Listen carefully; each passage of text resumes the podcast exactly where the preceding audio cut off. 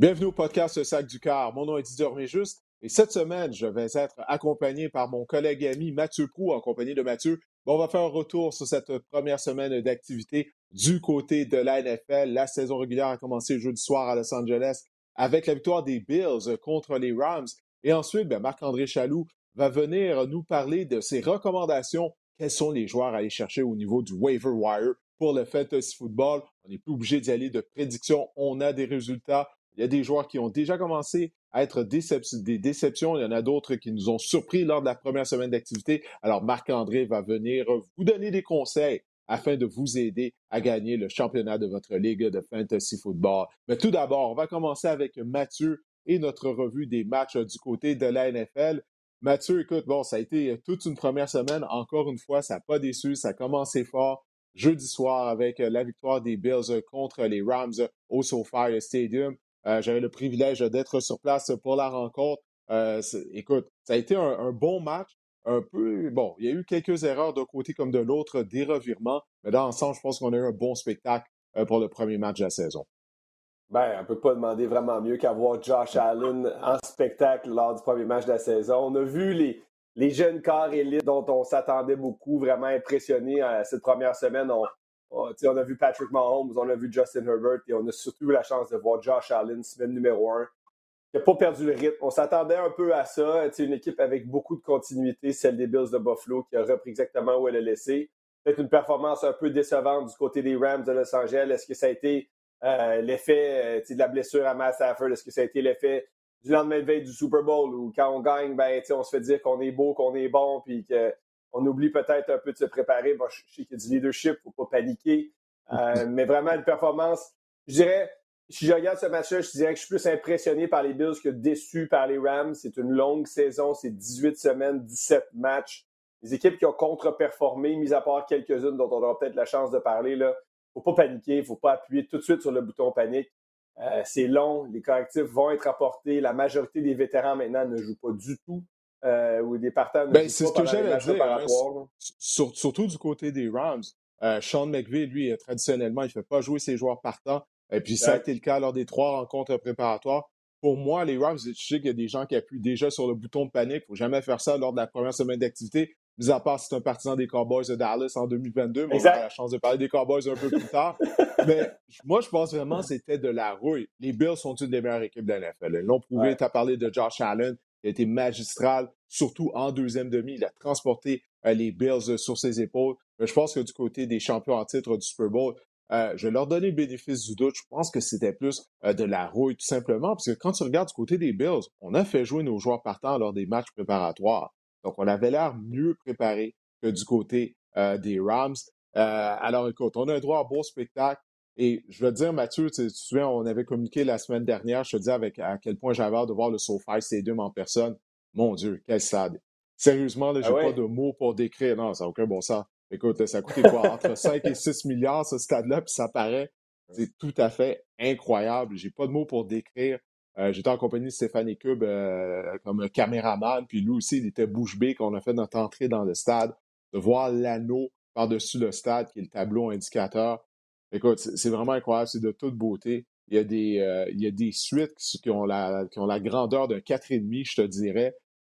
c'est vraiment incroyable. Tout est moderne. C'est vraiment, mais vraiment de toute beauté pour les gens qui nous écoutent, qui nous regardent. Si vous, un jour vous avez la chance d'y aller, allez-y au SoFi Stadium, juste pour le stade, ça vaut la peine. C'est vraiment euh, incroyable. C'est comme un de ces stades américains hein, où, pour des raisons d'aviation puis de, hauteur, on doit creuser le stade. Fait que ça n'a pas l'air si immense, j'imagine. Mais là, c'est toi qui peux nous en parler, là, mais ça n'a pas l'air si immense quand tu arrives. Mais puisque c'est creusé, le tarif, c'est encore plus impressionnant parce que de l'extérieur, ça a l'air d'une navette spatiale. Tu arrives finalement, as un stade de 80 000 personnes. Euh, ça se compare à un autre stade c'est vraiment unique? Ouais. Écoute, moi, des stades que j'ai vus, je trouve que c'est unique. Euh, parce que, comme tu l'as dit, effectivement, c'est creusé. Euh, puis le stade, qu'est-ce qu'il faut dire, c'est qu'il est à côté ou à peu près, là, c'est à 10 minutes de route de l'aéroport de Los Angeles, de LAX. Donc ça, c'est la raison pour laquelle il est creusé. Puis c'est pour ça, de l'extérieur, bon, c'est une belle structure, mais c'est lorsqu'une fois que tu rentres et que tu vois le stade, comme tu dis, c'est creusé, puis c'est là que tu te rends compte de l'ampleur euh, de la structure. En tout cas, c'est vraiment, vraiment euh, incroyable. C'est tout un travail qu'ils ont accompli là-bas. Il y avait un deuxième match, justement, qui était présenté au SoFi Stadium. C'est la raison pour laquelle je suis resté jusqu'à la journée de dimanche pour le duel qui mettait aux prises les Raiders euh, aux Chargers. C'est un match qui était présenté, bien sûr, sur nos zones également, tout comme la rencontre entre les Bills euh, et les Rams. Et il y avait des problèmes du côté de la ligne à attaque des Raiders lors des matchs préparatoires. Les Raiders avaient accordé 15 sacs, Mathieu. 15 sacs en trois matchs. Lorsqu'on dit que les matchs préparatoires, là, ça veut rien dire, c'est faux. On avait une indication qu'on avait des ennuis en termes de protection. Ça s'est reflété lors de la rencontre. Khalil Mack s'est amusé au dépend de la ligue à l'attaque des Raiders. Il a très bien réussi euh, lors de son premier match dans l'uniforme des Chargers. Il a récolté euh, trois sacs du quart.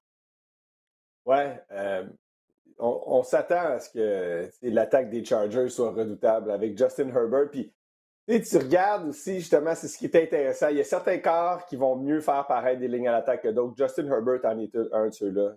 Il a été quand même sous pression, Justin Herbert, dans ce match-là. On n'a pas entendu le mot Chandler Jones, on n'a pas entendu euh, Max Crosby beaucoup, mais la réalité, c'est que ces gars-là, ils se rendaient avec sa force, avec sa puissance. Justin Herbert réussissait à s'en débarrasser, à sortir de la pochette, puis créer des jeux. On s'attend à ce que l'attaque des Chargers soit bonne mais on ne savait pas à quel point la défense serait aussi solide, puis elle l'a été vraiment solide, la défense des Chargers. Euh, on a constamment tous les, tous les nouveaux venus ont contribué, oui. Tous les nouveaux venus. Puis ça, c'est sans compter que JC Jackson ne jouait même pas. Fait que, imagine-toi ben qu'on va rajouter JC Jackson.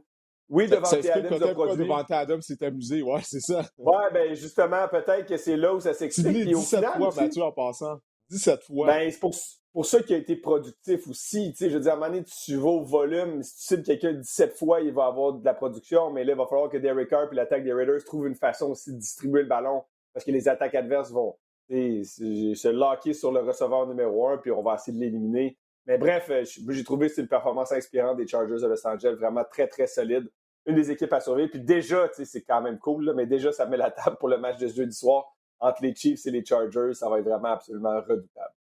Oui, un gros match. C'est une autre rencontre qui sera présentée euh, sur euh, les zones de RDS. Justin Herbert, écoute, j'ai assisté à l'entraînement des Chargers vendredi. J'ai pu voir Justin Herbert dans le vestiaire, le voir sur le terrain en action. il est impressionnant, Mathieu, physiquement. sais, il mesure réellement 6 pieds 6 pouces. OK? C'est ah pas. des fois, ils exagèrent sur la taille. Non, non. Il mesure réellement 6 pieds 6 pouces. Puis il est gros ses jambes, il y a des grosses jambes. Tu, sais, tu comprends pourquoi des fois, il y a des joueurs qui sont accrochés après lui, puis ils bougent pas, ils bronchent pas, il est en mesure de compléter des passes. Écoute, j'étais déjà un fan de Justin Herbert, mais là, pour l'avoir vu en personne de près, physiquement, je suis encore plus un fan. Écoute, c'est tout un athlète, de voir ce gars-là à la position carrière avec son cabaret. C'est vraiment impressionnant. La dernière fois, j'étais aussi impressionné par euh, le, physique de carrière que j'ai vu en personne. Euh, puis Josh Allen, lui aussi, il est gros, mais c'était Cam Newton. Oui, absolument. C'était Cam Newton ça me fait penser à ça lorsque ça m'a fait penser à ça lorsque j'ai vu euh, Justin Herbert en personne. Écoute, dans une autre rencontre qui était présentée sur les ondes de RDS, c'était un match de fou, là. OK? Ça, c'était à 13h. Les Steelers qui ont vaincu les Bengals de Cincinnati de justesse par la marque de 23 à 20. Écoute, est-ce qu'on a assisté au match de l'année dans la NFL lors de la première semaine d'activité? Aucun bon sens comment ce match-là était fou. Euh, écoute, les Steelers s'étaient bâtis une bonne avance. Euh, Cincinnati a été en mesure de revenir. Il y a eu des placements de ratés. Bref, qu'est-ce que tu as retenu de cette rencontre?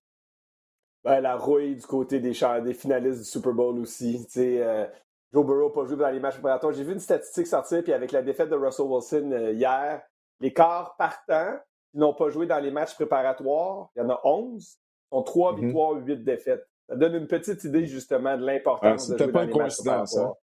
Ben non, c'est ça. Fait moi, je, le vois plus comme la rouille. Je n'appuie pas du tout sur le bouton, bouton panique du côté des Bengals. Oui, la ligne à l'attaque n'a pas bien paru. Oui, Joe Burrow a fait des erreurs. Non, on n'a pas été capable de compléter des passes dans les zones profondes. Mais pour moi, c'est des choses qui vont se corriger, qui vont s'améliorer. Cette ligne à l'attaque-là va se ressaisir un peu. Joe Burrow va retrouver son mojo. Fait que faut pas trop paniquer. Ce que, je, à la limite, je trouve un peu plus inquiétant, c'est l'attaque des Steelers avec Mitch Trubisky qui n'a pas l'air très dynamique parce que Bon, on a gagné ce match-là, mais parce que notre défense a été très solide. On a provoqué plein de revirements. On a même marqué des touchés défensifs.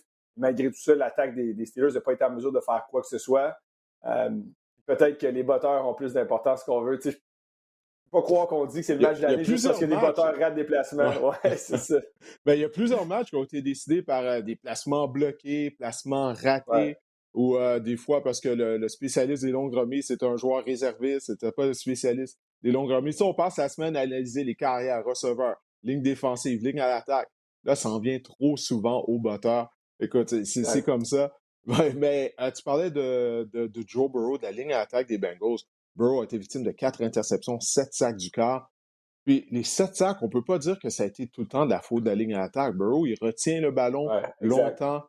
il, il, essaie de donner du temps à ses receveurs de passe de se démarquer, mais il faut qu'il apprenne à se débarrasser du ballon euh, plus rapidement parce que ça n'a vraiment pas aidé euh, sa, ligne à l'attaque. Bref, j'ai hâte de voir la suite des choses. Je suis d'accord avec toi. Du côté des Steelers, ben justement, là, on a provoqué cinq revirements.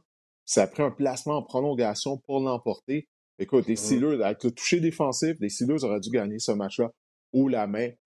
Faut croire que Mitchell Trubisky demeure un, projet. ben bon, écoute, on a un choix de première ronde sur des lignes de côté. Alors, je pense que ça va être une question de temps avant qu'on l'envoie dans la mêlée. Euh, match qui était présenté euh, dimanche soir. Les Buccaneers de Tampa Bay rendaient visite aux Cowboys à Dallas. Oui, il faut peser sur le bouton panique. Il faut appuyer sur le bouton panique du côté des Cowboys. La saison est peut-être déjà terminée. Ils ont perdu 19 à 3, mais l'histoire après la rencontre, c'est bien sûr cette blessure à un pouce aux carrières étoiles des Cowboys de Dak Prescott. Il a subi une intervention chirurgicale. Son absence va être pour plusieurs semaines. Mathieu, on lance déjà la serviette parce que même avec Dak, euh, les, les Cowboys, ça, ça allait pas bien là, du côté de l'attaque, encore une fois. Euh, on faisait déjà allusion à Sean Payton à titre d'entrée en chef de Dallas ben la saison prochaine. Juste pour que les, les, gens sachent aussi, parce qu'effectivement, son nom est lié à des rumeurs avec les Cowboys de Dallas, les Saints ont ses droits jusqu'en 2024. Donc, il ne pourrait pas être entraîneur avant ce moment-là, à moins d'une entente financière, j'imagine, avec les Saints, une transaction. on peut compléter une transaction, c'est ça. Exact. Donc, ça se fait, mais c'est quand même les Saints qui ont ses droits jusqu'à 2024, qui va être une des conditions pour le voir retourner sur les lignes de côté éventuellement. Lui qui, a l'air de se plaire présentement côté des analystes. Euh, je pense qu'il est avec Fox. Bref, euh, ça pour dire que, ouais, bon, les Bucks, c'était beau, les Bucks, c'était correct, les Bucks ont fait ce qu'ils avaient à faire, les Bucks ont réalisé qu'il y avait un adversaire qui n'était pas très solide de l'autre côté, alors ils ont joué de façon très conservatrice. Ils savaient qu'est-ce qu'il y avait à faire pour gagner le match, ils sont allés euh, s'occuper de leurs affaires puis sortir de là avec deux points. Pour les Cowboys, c'est absolument raison. C'est une des rares équipes où il faut appuyer sur le bouton panique. C'est une des pires performances de Dak Prescott. Bon, euh, en soi, c'est pas la fin du monde parce que, comme on disait pour Joe Burrow, ça va se replacer. C'est le premier match de la saison, c'est pas la fin du monde, mais aucune chimie avec les receveurs, puis pas vraiment de receveurs, même comme tel. Là, on a CD Lamb, puis après ça, c'était Simi Feoko, puis Noah Brown, puis écoute, on va s'ennuyer de Murray Cooper, puis Michael Gallup s'il n'est pas en santé. La ligne à l'attaque est déjà privée de Tyron Smith, qui, moi, je pense pas va revenir. On a mis Jason Peters sous contrat. C'est pas la solution. C'est un vieux euh, joueur ah, de football. Il est déjà blessé.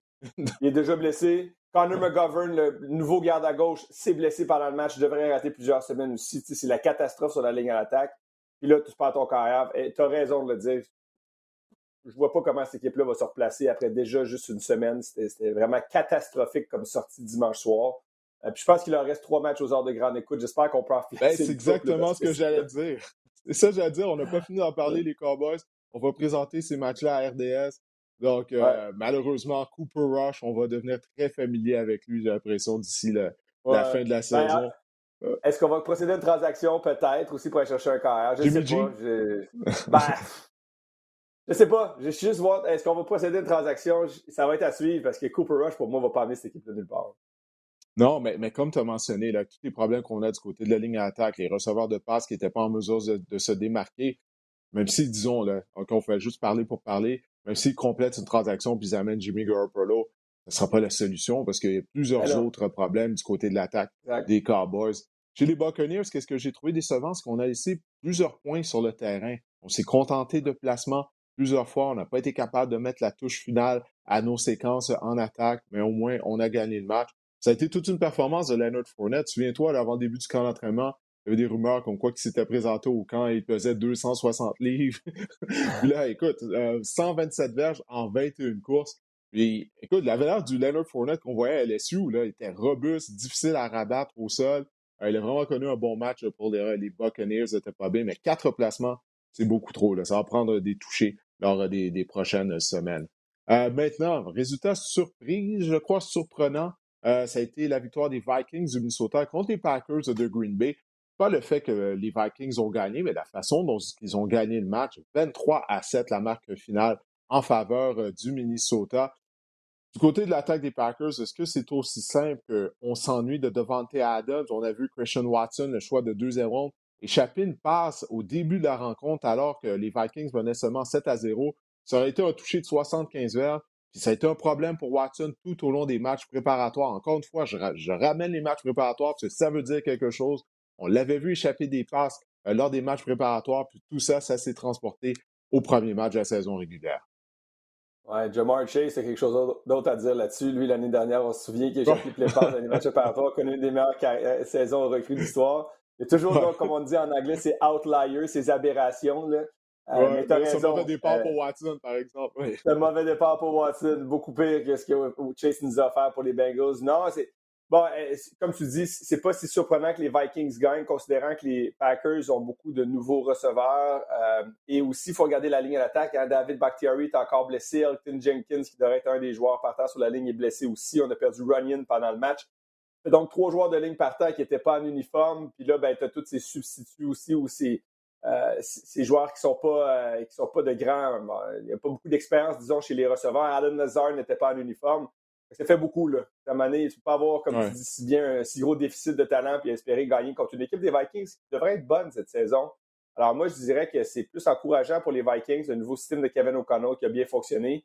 Il faut voir que les Packers aussi trouvent des solutions quand ils font face à un receveur élite comme Justin Jefferson, parce que tu ne peux pas le laisser exploser de même sans aucune solution, puis toujours présenter la même défense. À un Jerry Alexander l'a dit après le match à demi quoi j'aurais aimé ça avoir plus de mandats de le couvrir, puis quand il l'a fait, il l'a bien fait. Alors, comment Joe Barry une solution?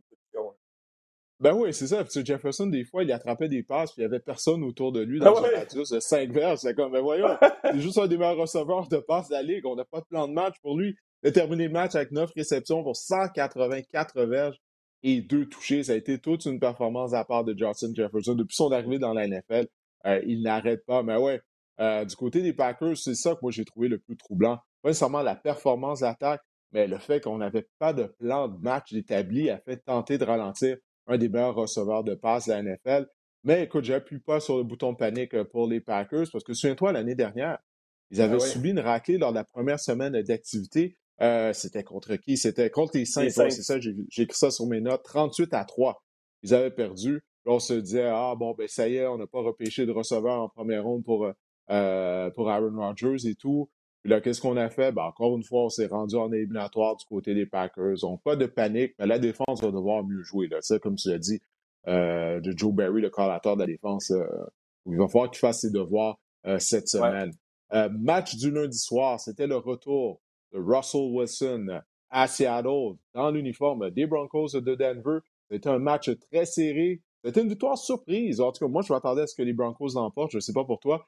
Finalement, sur les Seahawks qui ont gagné par un petit point, 17 à 16, la marque finale. Qu'est-ce que tu as retenu de cette rencontre? Tu as mentionné euh, tout à l'heure, avant qu'on commence l'enregistrement, le nom de Nate Hackett, Nathaniel Hackett, le nouvel entraîneur-chef des Broncos de Denver. Si j'ai bien compris, il t'a pas impressionné par certaines de ses décisions. il y a deux choses que je retiens de ce match-là. De un, Gino Smith a été vraiment impressionnant. Il a été très solide. Vraiment. Écoute, puis, tu sais, c'était pas juste euh, de la chance. Là. Il savait où s'en allait avec le ballon. Il était en plein contrôle euh, de l'attaque. Très décisif dans ses, choix de jeu. Il y a eu une passe à un moment donné où il a roulé à sa gauche. Il était lancé complètement à droite. C'était vraiment une crampe au cerveau. Mais mis à part ça, sincèrement, il était vraiment bon. Plan de match, il était taillé sur mesure pour lui. J'ai adoré ce que j'ai vu de Gino Smith. S'il offre ça comme performance, puis le reste de l'équipe autour de lui joue bien cette année, peut-être que les Seahawks pourraient surprendre un peu.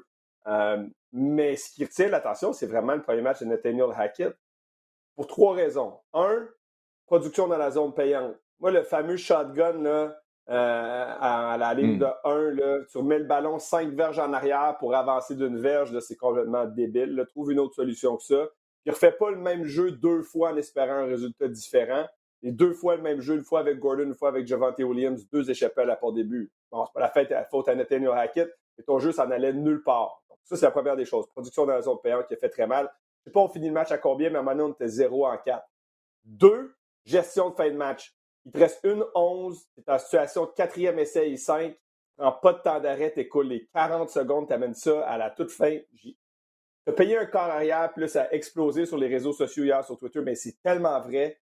Tu as payé un corps arrière 250 millions, tu as donné tout ton repêchage, puis plein de joueurs vedettes pour aller le chercher.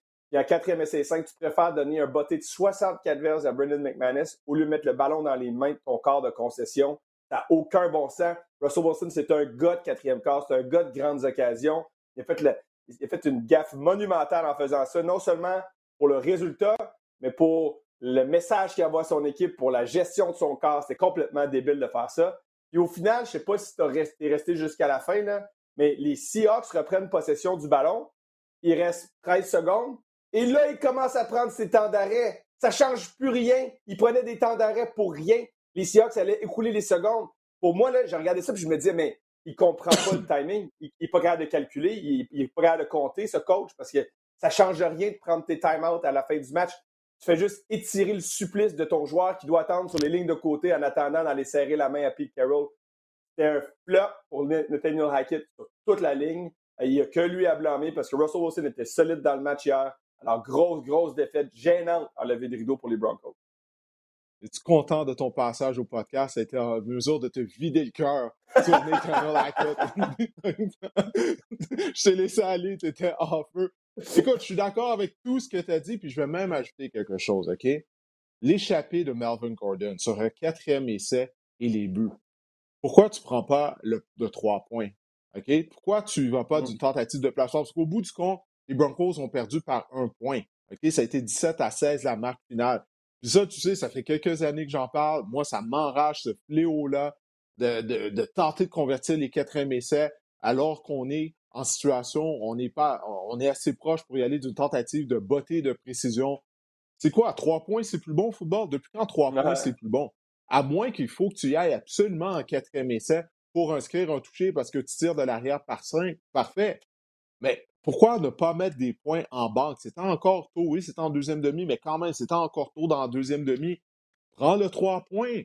S'il il va d'une tentative de placement, puis le botté est réussi, puis ça aurait été un court botté, là, d'une vingtaine de verres, il aurait probablement été bon. Mais les Broncos auraient gagné le match, puis tu n'aurais pas eu ta montée de lait aujourd'hui. Moi, ça me rend fou. C'est la même chose avec Brandon Staley du côté des Chargers. Encore une fois, il a passé euh, l'opportunité d'y aller d'un botté de précision euh, contre les Raiders, mais les chanceux, parce qu'ensuite de ça, David Carr a été victime d'une interception. Mais ça, là, dans un match dans, des rencontres serrées, ça fait la différence. Ça a été le cas du côté euh, des Broncos de Denver. Alors, c'est malheureux, parce que comme tu l'as dit, ça a été une belle performance de Russell Wilson. Qu'est-ce que tu as pensé de ça, de l'accueil des partisans des Seahawks qui ont eu Wilson à son arrivée sur le terrain? Personnellement, moi, j'ai pas aimé ça pour tout ce qu'il a fait pendant dix ans là-bas. disgracieux, disgracieux. Comment? Je comprends qu'il y a mal transaction, mais je pense que vous avez compris que ça n'allait plus entre lui et Pete Carroll. Je pense que vous avez compris que pendant dix ans, il a donné tout ce qu'il y avait que ce gars-là a donné je ne sais pas combien d'argent, a contribué à je ne sais pas combien de causes dans votre région, a gagné le Walter Payton, a amené le seul Super Bowl de l'histoire de votre organisation à la ville, et il rentre puis vous le huez. Come on. C'est pas, pour moi, ça n'a pas de classe. Ah, j'ai pas aimé ça, mais bon, les partisans, ils achètent leurs billets, ils ont le droit de faire ce qu'ils veulent. Je m'attendais à un meilleur accueil pour uh, Russell Wilson qui, était, tellement populaire. Ouais, je m'attendais à une ovation, moi. Je m'attendais vraiment mieux. Ne pourra pas à l'opposé. ça a vraiment été à l'opposé, tout ça. Ah, ben écoute, Mathieu, le moment est venu de dévoiler ta réaction excessive de la semaine. C'était juste la première semaine d'activité, mais quand même, on, va y aller d'un overreaction, comme on dit, euh, toi et moi. Alors, je vais te laisser y aller en premier. Quelle est ta réaction excessive pour la première semaine d'activité? Il y a tellement de possibilités après la première semaine parce que toutes les réactions sont excessives parce que c'est tellement tôt. J'en ai deux rapides. A.J. Brown va mener la NFL pour les verges sur réception dans une équipe qui court notoirement le ballon. Jalen Hurts et lui ont été absolument incroyables ensemble. A.J. Brown est toute une acquisition. On lui a donné un gros contrat. On lui a dit Tu vas nous en donner pour notre argent.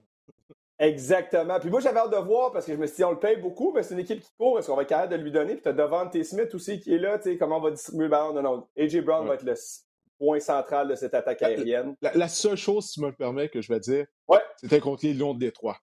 C'est juste ah ça que je C'est pour ça que c'est. pour ça que c'est une réaction excessive. la deuxième chose, c'est que Trey Lance va perdre son poste de partant pour des raisons de performance à la semaine 5.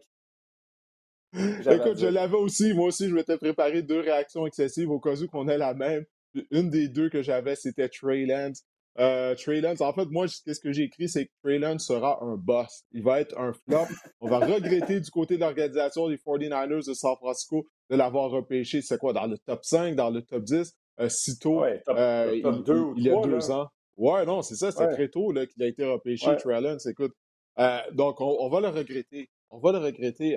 encore une fois, trop souvent, il se mettait à courir immédiatement, puis j'ai pas espoir qu'il va être en mesure de se développer. Puis je crois que dans son fort intérieur, Kyle Shanahan, il a des doutes aussi, parce que sinon, Jimmy Garoppolo ne serait plus là.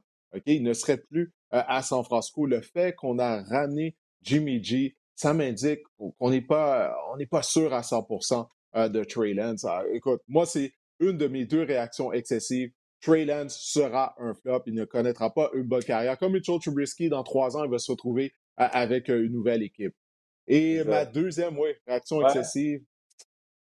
Les Cardinals d'Arizona vont être un désastre cette année. Ils ont mangé une volée contre les Chiefs de Kansas City. Toute une performance en passant de Patrick Mahomes qui a complété cinq passes de toucher. On va le voir en action contre les Chargers euh, jeudi soir.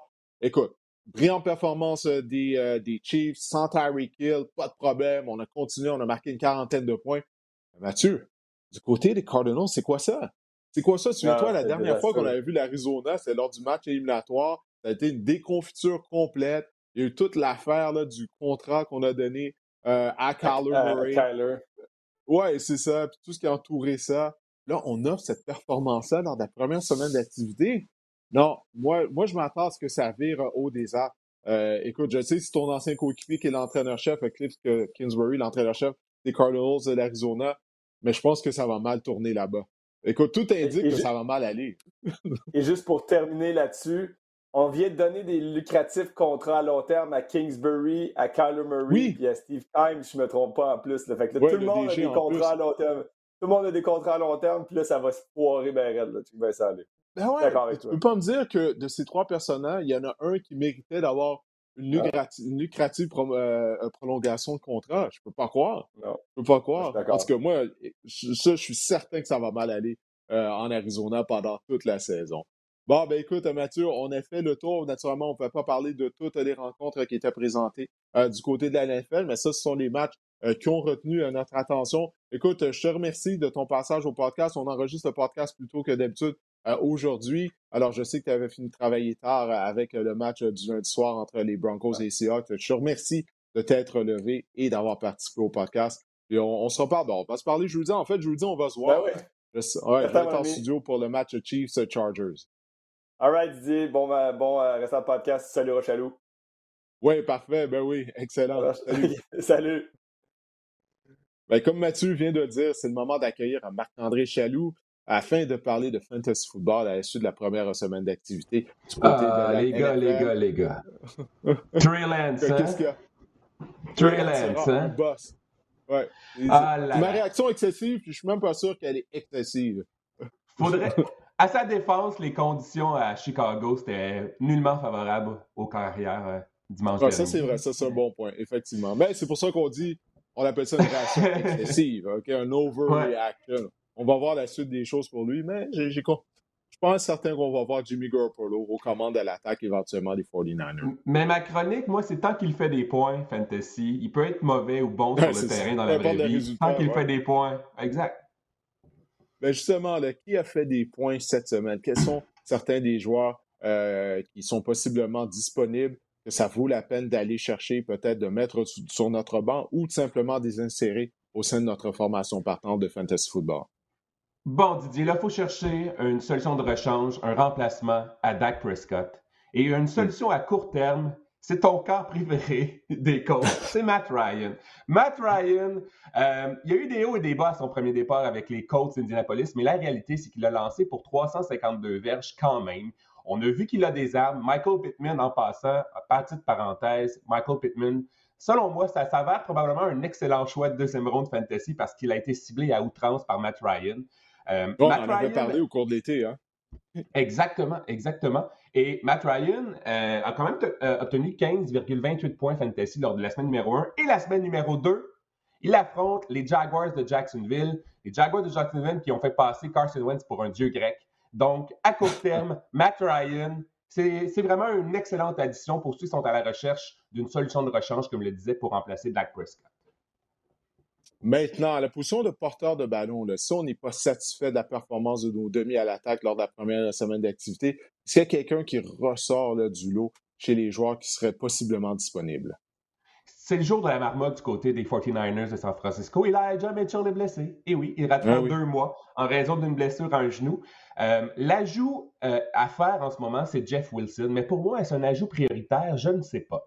Il faut dire que Jeff Wilson, en l'absence de, de, Elijah Mitchell, a quand même joué 76% des jeux des 49ers dimanche. Mais il ne faut pas oublier là-dedans a la présence de, de Debo Samuel dans le champ arrière qui est vraiment intéressante ici. Donc, il faut quand même modérer nos attentes envers Jeff Wilson. Et je veux vous parler, ça m'amène à vous parler de, de Jordan Mason, qui est, selon moi, si vous voulez, disons, devancer ou vous voulez être plus fin que, que vos, euh, que vos euh, concurrents dans vos poules, il euh, faut dire que Jordan Mason, c'est une recrue non repêchée comme Kyle Shanahan les aime. Hein. On se souvient de Michael Hasty qui, s'est vraiment, euh, qui, vraiment euh, qui, a connu quand même une bonne éclosion au niveau fantasy. Et Jordan Mason, ne euh, faut pas oublier que les 49ers ont libéré Trey Sermon pour le garder, pour ne pas le perdre. Et si j'avais un petit 2 à mettre là-dessus, je vous dirais que d'ici quelques semaines, je verrais peut-être Jordan Mason sortir du lot. et je ne serais pas surpris que d'ici deux ou trois semaines, euh, cette chronique-ci, je vais vous dire de l'ajouter que ce sera nécessaire. Donc, Jeff Wilson, oui, il faut ajouter Jeff Wilson, mais est-ce une priorité pour moi? Non. La priorité, c'est le, porteur de ballon que je vais vous parler euh, euh, dans quelques instants. Mais surveillez Jordan Mason et si vous voulez vraiment essayer d'être un pas en avant de tout le monde, l'ajouter peut-être sur le bout de votre banc puis voir comment ça se dessine dans le champ arrière des, des 49ers lors de la semaine numéro 2, c'est pas une vilaine idée. Ben écoute, vas-y, là, tu nous as teasé, comme on dit. Tu nous as parlé d'un demi à l'attaque qui devrait être une priorité. Qui est-il? C'est euh, Jalen Warren, le, demi à l'attaque des Steelers de Pittsburgh. On sait que Najee Harris euh, s'est blessé à une cheville. On pense qu'il va rater à tout le moins deux, trois semaines d'activité. Et Jalen Warren, Warren, a joué vraiment 100% des jeux en l'absence de, de Najee Harris. Il a gagné le poste de porteur de ballon numéro 2 des Steelers au camp. Il a battu Benny Snells. Il a battu Anthony McFarlane. Donc, c'est un ajout essentiel. Mais le petit bémol, c'est qu'attendez peut-être pas à, vraiment des, statistiques vraiment éloquentes, puisqu'on a vu dimanche, la ligne à l'attaque des Steelers, Didier, elle est vraiment mauvaise, elle est vraiment médiocre, sauf qu'au volume, Exact. Sauf qu'au volume, même si c'est contre les Patriots, qui ont quand même bien fait contre les Dolphins au sol, mais au volume, je pense que Jalen Warren euh, s'insère facilement comme porteur de ballon numéro 2 dans votre formation ou comme flex. Et il y a le demi à l'attaque, bon, utilisé comme receveur de passe, bref, joueur très polyvalent, Curtis Samuel de Washington. Il est en santé pour l'instant, il était productif justement pour les Commanders.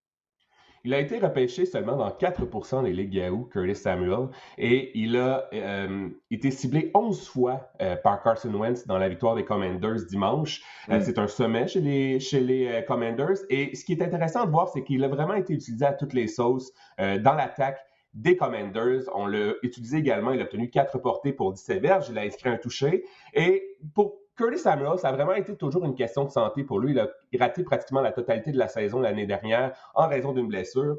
Et les Commanders, cette semaine, affrontent les Lions qui ont vraiment, euh, ben, qui ont accordé 150 verges, 155 verges à A.J. Brown euh, et des Eagles. Donc, il y a vraiment des opportunités dans l'attaque aérienne euh, des Commanders pour Curtis Samuel. Donc, j'aime l'affrontement qui est favorable cette saison. Donc, Curtis Samuel est un ajout vraiment nécessaire pour moi aussi cette semaine. Et il y a un élire rapproché que tu crois que ça vaut la peine d'aller chercher, puis je partage cet avis. Il s'agit de Gerald Everett, oui, des Chargers de Los Angeles. J'ai eu la chance d'assister à l'entraînement des Chargers vendredi dernier à Los Angeles. Et puis après l'entraînement, euh, Marc-André, Justin Herbert avait des bons mots euh, à l'endroit de Gerald Everett. Il disait qu'il ajoutait une dimension qu'on n'avait pas du côté de l'attaque des Chargers en termes de verge après réception à la, à la position. Et c'est ce qu'on a vu contre les Raiders. Euh, Jonathan Hubbard a vraiment distribué le ballon euh, à bon escient dans du côté des Chargers. Sept receveurs ont obtenu au moins ont été ciblés au moins quatre fois, dont Gerald Everett, qui a marqué un touché, comme tu viens de le dire. Euh, c'est sûr que pour moi, Gerald Everett, c'est un allié rapproché qui, sera dépendant de marquer un touché cette saison. Pensez pas qu'il va avoir toujours des touchés à tous les matchs, ou il sera productif à tous les matchs, puisqu'on a beaucoup d'armes euh, offensive du côté de Justin Herbert. Mais euh, du côté de euh, l'utilisation, disons, des ailiers rapprochés chez les Chargers, il y a quand même des précédents. Hein. Jared Cook a déjà connu du succès dans cette attaque-là, Hunter Henry également. Donc, pour moi, Gerald Everett, à la recherche d'un lit rapproché, c'est un, bon choix comme, à insérer comme un rapproché, spécialement lorsque les, les bails vont arriver sous peu. il semble déjà avoir gagné la confiance de Justin Herbert, alors peut-être qu'il va nous surprendre cette année. Mm-hmm. Est-ce qu'il y a d'autres joueurs là, qui, d'après toi, ça vaut la peine de les cibler cette semaine au niveau du waiver wire? Didier, le top 3 au niveau fantasy chez les carrières cette, cette semaine en termes de points sont Josh Allen, Patrick Mahomes et Carson Wentz. Trouvez l'intrus? Trouvez l'intrus. Donc, euh, oui, ça ne passera pas toujours comme ça pour Carson Wentz, mais faut, euh, euh, n'empêche qu'il faut quand même mentionner qu'il y a une belle chimie qui existe entre, entre Carson Wentz et ses receveurs. Et, bon, j'en ai parlé tout à l'heure, la semaine numéro 2, ben, les Commanders affrontent les Lions. Euh, c'est une bonne idée également de, pour remplacer euh, Dak Prescott. On sait que les Lions, euh, si vous avez acheté des billets, si vous pensez que la première ne vous a pas convaincu, il va y avoir des billets pour la supplémentaire lors de la semaine numéro 2 et je pense que Carson Wentz peut, peut connaître une autre performance du genre. Peut-être pas quatre touchés, mais j'aimerais bien, je pense qu'il pourrait connaître du succès. Je veux parler du porteur de ballon Khalil Herbert du côté des Bears. Il a été vraiment plus productif que David Montgomery et il a obtenu quand même, en voyant moins d'action, il faut être patient à ce niveau-là parce que ça ne sera pas tout de suite que Khalil Herbert va, euh, va détrôner, selon moi, David Montgomery, mais il pourrait avoir son utilisation augmentée euh, au cours des prochaines semaines. Et j'ai personnellement trouvé qu'il était plus explosif, disons, que David Montgomery dans le charrière des Bears. Et il faut que je vous parle de Rex Burkhead parce que ceux il faut en parler. Parce qu'on a, excuse-moi t'interrompre, on a passé l'été à parler de Pierce, OK? On était certain que Pierce allait être le partant, celui qui allait être le plus utilisé dans la charrière des Texans. La première semaine arrive. Là, c'est Rex Burkhead qui a obtenu le plus de courses. Plus de courses utilisant en situation de passe, on, avait pu on aurait pu s'en douter parce que c'est un excellent, euh, euh, c'est un porteur de ballon qui a des bonnes mains.